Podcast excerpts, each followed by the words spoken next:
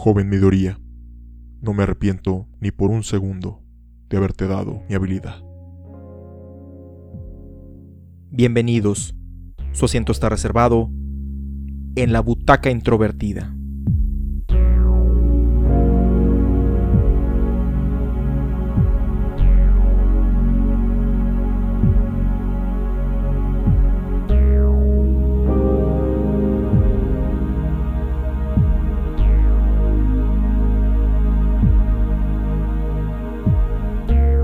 Hero Academia, Heroes Rising, es una cinta estrenada en el año 2019, escrita por Yusuke Kuroda y dirigida por Kenji Nagasaki, basada en el manga creado e ilustrado por Kohei Horikoshi.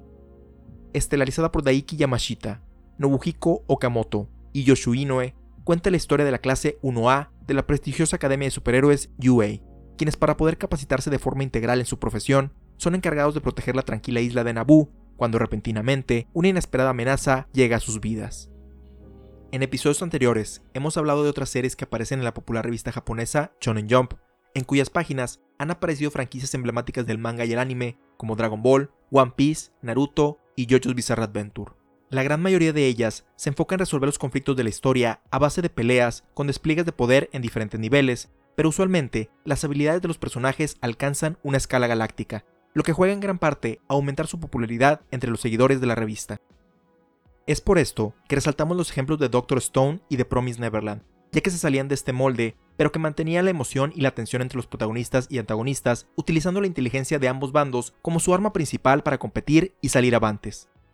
Si bien es emocionante que más series con este enfoque alcancen ese nivel de popularidad, motivando que se continúen generando más historias así, no quiere decir que las franquicias de batalla no ofrezcan cosas que enriquezcan al medio, y una de ellas, en mi opinión, es My Hero Academia.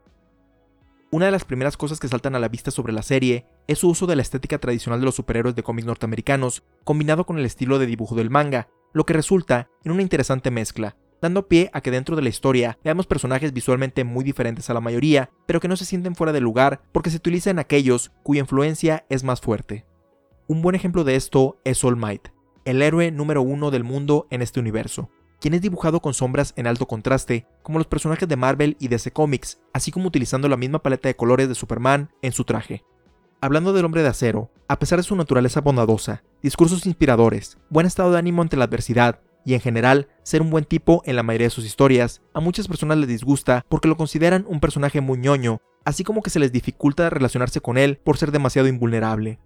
A lo largo de sus 80 años de historia, Superman básicamente tiene o ha tenido todos los poderes que sus compañeros de la Liga de la Justicia tienen por sí mismos, dando pie a que cuando él se encuentra en la misma escena que el resto, básicamente el conflicto está resuelto o no hay tensión sobre si los héroes podrán triunfar. Es tan poderoso que se tuvo que inventar una debilidad específica para él, la kriptonita, con tal de que exista al menos algo con lo que los villanos pudieran tener oportunidad de enfrentarse a él, razón por la cual Considero que las historias donde Superman se vuelve más interesante son aquellas donde se ataca la moral que lo distingue, tal y como vimos en el episodio sobre la cinta Superman contra la élite. My Hero Academia evita que All Might tenga este mismo problema, eligiendo estratégicamente el mejor punto de partida para abordar la historia de este personaje. Desde el inicio, podemos ver el impacto que tuvo en la sociedad su aparición y el alcance de sus poderes, ya que aunque no tiene un gran repertorio de habilidades, las que tiene y la forma en la que los utiliza son suficientes para que las personas se abstengan de cometer crímenes, dándole seguridad y esperanza de que las cosas estarán bien siempre que él esté ahí. Sin embargo, en el mismo episodio, podemos ver que este tiempo de paz pudiera tener los días contados, debido a una debilitante herida que limita el tiempo que All Might le puede dedicar a cada día a su labor de superhéroe. Esto, además de dar pie a algunos momentos cómicos, le añade tensión a las peleas donde All Might se ve involucrado, así como a la historia en general, ya que está la incertidumbre sobre qué va a pasar con el mundo una vez que el héroe número uno no pueda proteger al mundo. Esto hace que la audiencia se pueda relacionar con este héroe a diferencia de Superman, ya que no sabemos con certeza si esta será la última vez que podrá luchar, y no hay necesidad de introducir un equivalente a la kriptonita, ya que el mismo impulso de darlo todo en cada pelea es lo que debilita a All Might. Otro aspecto que hace que All Might no pierda empatía con la audiencia es porque la historia no se centra específicamente en él, sino en uno de sus fans, el joven Izuku Midoriya, cuya principal desventaja es el haber nacido sin poderes. Regularmente en las historias de los cómics, solo un grupo selecto de individuos nacen o adquieren sus poderes y los utilizan para el bien o, en algunos casos, para el mal. En el universo de My Hero Academia, el 80% de la población nace con superpoderes, lo que hace notable el ascenso de All Might entre tanta competencia, y a la vez triste el caso de Midoriya, quien desde pequeño ha deseado más que otra cosa el emular a su héroe, pero por más que lo intente, el estar entre el sector de la población que no cuenta con ninguna habilidad lo aleja cada vez más de esta meta. Aún así, su ingenio para analizar situaciones y los poderes de otros héroes, así como su valentía e impulso por salvar a otros, lo lleva a encontrarse cara a cara con All Might, quien al reconocer su potencial le hereda sus poderes. La reacción que tuvo ante esta situación fue uno de los momentos que me hizo conectar con Midoriya.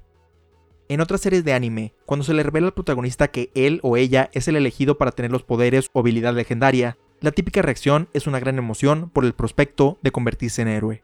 Este aspecto fue deconstruido de manera popular en Evangelion, donde Shinji rechaza esto debido a la gran responsabilidad que involucra, así como que es lo primero que le dice una persona que en teoría admira, en lugar de darle palabras de afecto después del distanciamiento que tuvieron.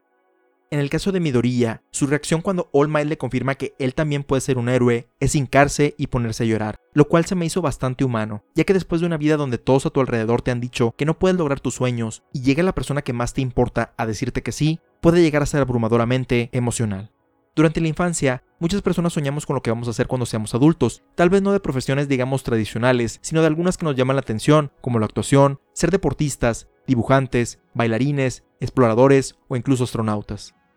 Sin importar cuál haya sido este sueño, en algún momento hicimos un esfuerzo real por lograrlo, por lo que en nuestro camino nos encontramos con el apoyo de algunos, pero también de las críticas de otros. Esto es inevitable, pero depende de quienes vengan estos comentarios, es el efecto que tiene nosotros para continuar o desistir de nuestro sueño. En mi caso, como muchos niños de mi edad, quise ser futbolista, pero debido a la enfermedad respiratoria que padecía durante la infancia, no pude practicar al ritmo del resto de las personas de mi generación. Aún así, hice la prueba para entrar a las fuerzas básicas de un equipo profesional de mi país, en el cual fui rechazado, por lo que al tener ese golpe de realidad, desistí de continuar en ese camino. Anteriormente, he mencionado que antes de la carrera profesional de la que me gradué, estuve un tiempo estudiando para ser arquitecto. Una de las razones por las que tomé la decisión de salirme fue por las palabras de uno de mis maestros, la cual no fue tanto que no servía para ser arquitecto, sino que nunca era tarde para encontrar para lo que era bueno, y como en ningún momento destaqué durante la carrera, fue la señal que necesitaba para emprender otro camino distinto. Todo lo contrario fue cuando decidí dedicarme a la comunicación, donde varias personas importantes para mí dentro y fuera de la institución me dieron palabras de aliento, así como su reconocimiento, lo cual me impulsó aún más para lograr el sueño de convertirme en un profesional. Por eso es que la reacción de Midoriya se me quedó grabada, ya que entendí exactamente cómo se sintió al respecto en esos momentos. Pero, para poder lograr algo, no es suficiente con que alguien te lo herede, bueno, en algunos casos sí, pero para la mayoría de nosotros tenemos que trabajar para refinar nuestras habilidades y destacar en nuestro ramo. Este es un aspecto que me agrada cómo es manejado en My Hero Academia, ya que si bien a Midoriya le ceden un enorme poder, esto no significa que automáticamente ya es el mejor en su clase, ya que tiene que trabajar muy duro para poder controlarlo y ponerse al nivel del resto de sus compañeras y compañeros. Esto hace que aunque él es el protagonista, no significa que puede o vaya a ganar sus peleas solamente con su poder, sino que tiene que utilizar su mente para encontrar la forma más efectiva de usar las debilidades de sus enemigos a su favor para poder salir avante, lo cual se ha mantenido constante después de casi 90 episodios del anime. Gracias a que no es el personaje más poderoso de la serie, esto da pie a que el resto del elenco siga siendo relevante y siempre tenga sus momentos para brillar. Es claro que siempre habrá unos personajes más importantes que otros, pero todos están más o menos al mismo nivel, ya que sus habilidades son lo suficientemente diversas para poder competir, complementar e incluso contrarrestar las de sus compañeros. Un aspecto que es claro en Midoriya, pero sutil en el resto de los personajes, es que todos tienen heridas por el uso de sus poderes, indicando que para poder lograr su meta han tenido que recorrer un camino con dificultades, complementando este tema que propone la serie. Para poder expresar por qué este aspecto es algo bueno, tomemos el ejemplo de Dragon Ball, donde eventualmente la mayoría de los personajes tienen básicamente el mismo tipo de poder y su protagonista, Goku, junto con Vegeta, se convirtieron en básicamente los únicos individuos relevantes en cuestión de quién realmente puede enfrentar las amenazas de ese mundo. Además, al inicio era muy motivante ver a Goku hacerse más fuerte gracias al entrenamiento que realizaba, pero en el momento que se nos revela que esto se debe a su biología alienígena, que le permite volverse más poderoso con cada pelea y transformarse, esta lección y motivación se pierde. La transformación de Super Saiyajin fue muy asombrosa en su momento, pero siento que perdió impacto al no tener ningún tipo de consecuencias significativas. Goku hasta antes de ese momento había podido transformarse, pero siempre a costa de algo. Primero en la transformación del mono gigante, donde podía alcanzar un gran poder y tamaño, pero a costa de perder la razón y poner en peligro a sus amigos. La segunda, si puede contar como transformación, es el Kaioken, habilidad que le permitía aumentar exponencialmente su poder y velocidad, a costa de cobrarle un gran esfuerzo a su cuerpo, lo cual, si no tenía cuidado, podía dejarlo incapacitado. Esto hizo que la primera pelea con Vegeta tuviera una gran tensión, ya que después de cada ataque que Goku le propinaba, nos dejaba pensando si el protagonista podría continuar con la pelea. Después de ver My Hero Academia, me di cuenta que me hubiera gustado que el Kaioken fuera la técnica que hubiera prevalecido, por esta incertidumbre que te deja su uso. Cuando Midoriya utiliza el 100% de su habilidad, sus extremidades suelen quedar inutilizables, por lo que es un gran riesgo para él y lo fuerza a tomar decisiones lógicas sobre cómo y cuándo usarlo, por eso es tan emocionante ver sus peleas. Todavía es muy temprano para hacer un juicio completo, pero espero que My Hero Academia siga con esta tendencia de beneficiar la diversidad de personalidades y habilidades, lo que hace que siga siendo entretenido de ver hasta la fecha. Muchas veces esto sucede gracias a las presiones que ocurren en el proceso creativo que involucra la publicación del manga japonés, los cuales, a diferencia de los cómics estadounidenses, que salen cada 15 días o mensualmente, sale un capítulo cada semana, forzando a los creadores a realizar dibujos de alta calidad y escribir los diálogos rápidamente. Este proceso puede provocar que las personas detrás de la serie se quemen creativamente y algún aspecto de la obra sufra, ya sea la historia o las ilustraciones, e incluso, en algunos casos, deteriora la calidad de los dos. Afortunadamente, esto no ha afectado enormemente a la historia, aunque por lo que he leído, sí lo ha hecho a los dibujos del manga, que en ocasiones se han entregado incompletos para la publicación semanal y tenido que terminar para la compilación. En cuanto a la adaptación animada, esta ha tenido una gran calidad en términos generales, y aunque ha utilizado ciertos recursos clásicos del anime para administrar el presupuesto de cada episodio, lo ha complementado con grandes momentos animados. Pero siento que el principal triunfo que ha tenido el anime de My Hero Academia tiene que ver con el audio, y en particular con la música, no necesariamente con los temas de entrada y salida, sino en el soundtrack original, el cual complementa enormemente los momentos emocionales de la historia. Siendo un anime sobre superhéroes, contiene varias peleas en su historia, lo cual es típico, pero lo que le eleva frente a otras es que la mayoría de ellas tiene un toque personal para los involucrados y sirven para avanzar, así como profundizar en diferentes aspectos de la trama. Por ejemplo, los diferentes enfrentamientos entre Midoriya y su rival slash amigo de la infancia, Katsuki Bakugo, son ladrillos que continúan construyendo la historia entre ellos, donde Bakugo, quien aparentemente es más fuerte que el protagonista, saca a relucir sus complejos después de llevar una vida privilegiada por sus dones de nacimiento, pero también su inteligencia, cuando al inicio lo veíamos como un bruto que solo se dejaba guiar por sus impulsos. Irónicamente, estas peleas los han unido cada vez más, si bien no convirtiéndolos en amigos, han ayudado a que los dos se abran más con el otro. Y esto sucede con la mayoría de las peleas, ya sea entre los alumnos, así como en contra de los villanos. Recuerdo que hace tiempo un amigo me hizo la pregunta si esta serie tenía antagonistas, lo cual suena raro, pero comprendí exactamente de dónde venía su cuestionamiento. Una de las críticas que se le puede hacer a la serie es que los antagonistas no son tan prevalentes como en otras franquicias, donde siempre se siente su amenaza. En mi caso, esto no me molesta tanto, porque lo interpreto que así como los héroes se están preparando, lo mismo pasa con los villanos. De igual forma que los estudiantes de la clase 1A se han visto involucrados en eventos que han tenido repercusiones en la sociedad, también los villanos han dejado su huella en la población, al grado que en el punto donde va la serie, el mundo ya no se siente tan seguro como al inicio, y hay dudas sobre si los héroes podrán continuar protegiéndolos. Al igual que en la popular serie One Punch Man, uno de los cuestionamientos que hace My Hero Academia es sobre qué significa realmente ser un héroe, ya que en ambas esto se ha convertido en un trabajo remunerado, por lo que existen individuos que solo se dedican a salvar vidas por dinero y no por ver el bienestar de los demás. Adicionalmente, se han presentado varios casos de estudiantes y villanos que deseaban ser héroes, pero debido a que sus habilidades no encajan con la típica imagen heroica, se les negó el derecho de poder dedicarse a ello, y decidieron elegir un camino maligno. La principal motivación del grupo antagonista es precisamente cambiar esta percepción de que los héroes son perfectos, como parte de la venganza contra la sociedad que lo rechazó. La analogía que se me viene a la mente es que a veces les damos mucho valor a los tipos de inteligencia que se ajustan a la perfección con el sistema tradicional de las escuelas, por lo que las personas que tienen una inteligencia que apunta más a lo musical, corporal, espacial o emocional se ven relegadas. Esto puede tener como consecuencia que menosprecien sus verdaderos talentos porque no embonan con lo que les manda la escuela y si no tienen a alguien que los guíe y aliente a seguirlos. Otro ejemplo que se me ocurre es con los hackers, quienes son personas muy capaces, pero dependiendo de su educación o moralidad, pueden causar mucho daño a unos o ayudar a otros, dependiendo de cómo fueron guiados. En resumen, las razones por las que me gusta My Hero Academia es cómo he aprendido de las experiencias de otras series que la precedieron y aplica mejores formas de contar la historia, que si bien no siempre son subversivas al género, hacen muy disfrutable y dinámico ir descubriendo cómo avanza la historia. Afortunadamente, todo lo bueno que hemos mencionado hasta el momento se ha trasladado en su mayoría a las películas que se han estrenado sobre la serie, por lo que pasaremos a hablar de ellas a detalle y con una sonrisa en el rostro.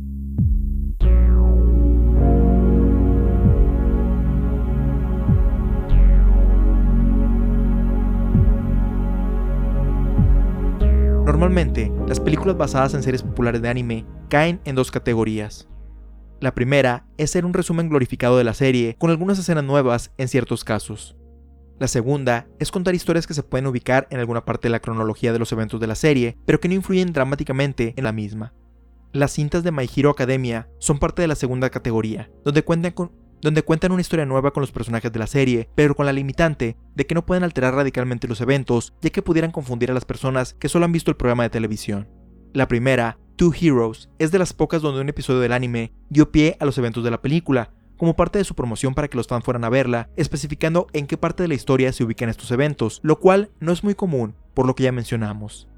Si bien me pareció muy entretenida, en parte por la acción de la película y en parte por el ambiente de la sala de cine, ya que un gran sector de la audiencia reaccionaba como si estuviéramos en un concierto de música pop, cuando los protagonistas masculinos aparecían en pantalla, se me hizo un poco forzada la manera en que reunieron a los personajes en la locación, lo cual, siendo sinceros, es solo un pequeño detalle. La segunda, Heroes Rising, aunque no fue incluida en ningún episodio de la serie, creo que está mejor integrada a ella, ya que los motivos de por qué la clase 1A se encuentra en esta isla, a diferencia de la otra, tiene que ver con su formación para ser héroes y las cosas que están pasando a estas alturas de la historia. Debido a que el héroe número 1, All Might, se encuentra permanentemente retirado, el crimen ha ido poco a poco subiendo, y se están buscando maneras en las que los jóvenes se integren pronto a la fuerza laboral superheroica, específicamente este grupo, porque ya han tenido experiencias enfrentándose al grupo de antagonistas principal. Es por eso que el enviarlos a asistir y proteger una isla tranquila, como forma de ensayar escenarios reales con poco riesgo, es mucho mejor motivación que el que coincidentemente todos fueron invitados a un evento privado como en la primera cinta. Siendo una serie que involucra peleas físicas, tiene que existir una amenaza, y eventualmente llega un grupo de antagonistas a confrontar a nuestros héroes. A menos que sea la primera vez que hayas visto una película de este tipo, usualmente uno va con la suposición de que los protagonistas van a ganar, principalmente por lo que ya mencionamos acerca de que no pueden salirse radicalmente de los eventos del anime. Y Heroes Rising no es la excepción, ya que presenta situaciones y escenarios que si se dieran o fueran permanentes en la serie, cambiarían todo lo que conocemos hasta el momento. Ejemplos de ello son las habilidades del antagonista Nine y sus compañeros, quienes igualan o superan en algunos casos a los poderes que tiene el villano principal del anime, principalmente el poder absorber las cualidades de los otros del mismo Nine y la tremenda capacidad física de Quimera. Otro de estos es que, casualmente, la habilidad de Midorilla no puede ser absorbida, ya que si esto sucediera, la balanza se inclinaría considerablemente en contra de los héroes y prácticamente sería el final de la historia. Y por último, está el detalle que nadie involucrado en la historia principal puede morir o tener una herida significativa, ya que se tendrían que reescribir o incluso reanimar partes del anime para empatar ambas historias, lo cual resulta muy costoso. Además de que, como mencionábamos, pudiera confundir a los espectadores que aún no hayan visto la película y que siguen solamente la serie. Los únicos que pueden padecer estas situaciones son aquellos que no van a influir más allá de la película. Por eso es que al final los villanos de esta mueren, son incapacitados o capturados de manera permanente, para que no alteren el curso de la historia principal. Entonces, con todas estas limitantes, ¿por qué vale la pena ver este tipo de películas? En mi opinión, pienso que el valor de este tipo de contenidos recae precisamente en su naturaleza aislada de la historia o canon principal, lo que permite explorar escenarios que de otra forma no se podría con facilidad. La misma industria de los cómics, de la cual My Hero Academia obtiene mucho de su ADN, está repleta de este tipo de historias alternas, como The Dark Knight Returns, Old Man Logan, Superman Red Son, Spider-Man Reign, Days of Future Past y los diversos crossovers entre compañías son ejemplos de esto. En el caso de My Hero Academia, Heroes Rising, en la parte final de la cinta, se explora un aspecto que cierta parte de los fans se han preguntado. ¿Qué habría pasado si Bakugo hubiera recibido los poderes de All Might en lugar de Midoriya? Lo que me gustó de este momento es que además de tener una secuencia visualmente impresionante en cuestiones de animación, aporta a la relación entre ambos jóvenes. Los dos se conocen desde que eran niños, y podría decirse que eran amigos. Sin embargo, Bakugo manifestó su don no solamente muy temprano en su vida, sino que fue catalogado como asombroso por todos los que lo rodeaban, desde sus compañeros hasta los maestros, mientras que Midoriya fue diagnosticado como alguien que no podía desarrollar ninguna. Esto provocó que Bakugo elevara constantemente su ego, sintiéndose invencible y pensando que los demás son solo actores secundarios en su camino a la gloria, especialmente Midoriya, a quien le tomó un coraje tremendo, debido a que a pesar de tener un nulo potencial para ser un héroe, le extendía una mano para ayudarlo, lo cual, en lugar de apreciarlo, en su mente, lo tomaba con una actitud condescendiente de un don nadie. Conforme fueron creciendo, la relación se hizo cada vez más y más tensa, hasta el punto de que Bakugo le dice a Midoriya que es mejor que se lance de un edificio a que siga su sueño de aplicar para el examen de admisión de la escuela UA. A pesar de sus ataques físicos y verbales, Midoriya no duda en volver a intentar salvarlo una vez más, provocando un nuevo ataque de ira, pero también fue el acto que le permitió tener sus poderes. El que la persona que consideraba inferior ahora parece estar en su nivel provoca una crisis de identidad y un intenso ataque de ira en Bakugo, quien aprovecha la primera oportunidad para tratar de ponerlo en su lugar, pero no lo consigue del todo. Esta crisis se vuelve más fuerte cuando ve que ahora ya no es la persona más especial en su escuela, ya que la mayoría de sus compañeras y compañeros tienen habilidades que lo igualan o superan, provocando que tenga que enfrentar sus inseguridades por primera vez en su vida. En ocasiones, nos puede pasar que contamos con una habilidad la cual nos hace destacar entre nuestro círculo social cercano, lo que nos hace pensar que estamos en la cima de ese rubro de la vida, pero muchas veces lo que sucede es que somos peces nadando en un pequeño lago, pero cuando nos mudamos a un mar, tenemos una mejor escala de nuestras habilidades, lo cual, si no estamos mentalmente preparados, puede afectarnos profundamente. Un ejemplo simple puede ser una persona que le gana siempre a sus primos o vecinos de la cuadra en los videojuegos, sintiéndose como el monarca en ese aspecto. Pero cuando va a un torneo, se da cuenta de su verdadero nivel, lo cual puede hacer que abandone por completo ese juego, o por el contrario, los puede motivar a seguir mejorando.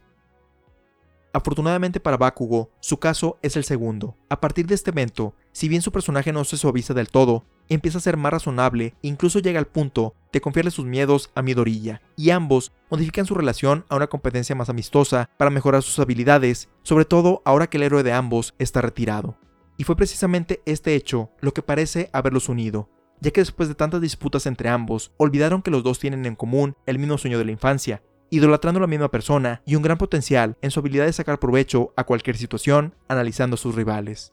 Entonces, lo que me gustó de que en la cinta Midorilla le comparta su habilidad, además de demostrarle que lo sigue admirando, es una forma de hacerlo entender por lo que está pasando, y lo difícil que ha sido tratar de dominar la habilidad de All Might, literalmente poniéndolo en sus zapatos, lo que le añade otro nivel de empatía a su relación que de otra forma no podría tener. Además, esta colaboración es una muestra de que si bien su competencia los ha hecho mejores, trabajando juntos pueden lograr cosas fantásticas y continuar el legado de All Might con creces. Para bien o para mal, la película no hace este cambio permanente, ya que como mencionábamos, no puede alterar el canon o la historia principal del anime. A lo largo del tiempo, he escuchado a muchas personas hablar sobre el canon, haciendo mucho énfasis cuando algo sí entra dentro de este o existe fuera de sus confines. Aunque entiendo el querer evitar confusiones para las personas que solo siguen el contenido principal, el hecho de que algo no sea canon no significa que no pueda ser importante para la persona que los vea. Sin embargo, en más de una ocasión, las conversaciones sobre el canon no se tratan tanto de clarificar la confusión de alguien, sino de descalificar un contenido que no fue de su agrado. Siendo que este podcast se trata de las ideas y emociones que provocan los contenidos audiovisuales, estoy en desacuerdo con invalidar las lecciones que uno puede tomar de las historias alternativas o que se desvían de la fuente original.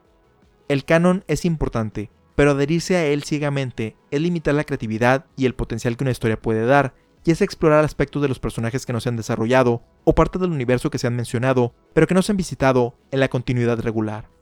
Entonces, antes de invalidar algo o no darle la oportunidad simplemente por ser una historia alterna, mi recomendación sería revisar si de lo que se tratan tiene un valor para ti, ya sea simplemente por ser entretenidas o si hay algo en ellas que se quede contigo antes de hacer un juicio tan definitorio al respecto. O incluso, en el mejor de los casos, puede llegar a motivar tu creatividad para que tú mismo explores el potencial de tus historias favoritas y es en diferentes formas como ilustraciones, escritos e incluso animaciones, aspectos de tu persona que difícilmente se pueden desarrollar menospreciando las ideas de otros por considerarlos secundarios en tu vida.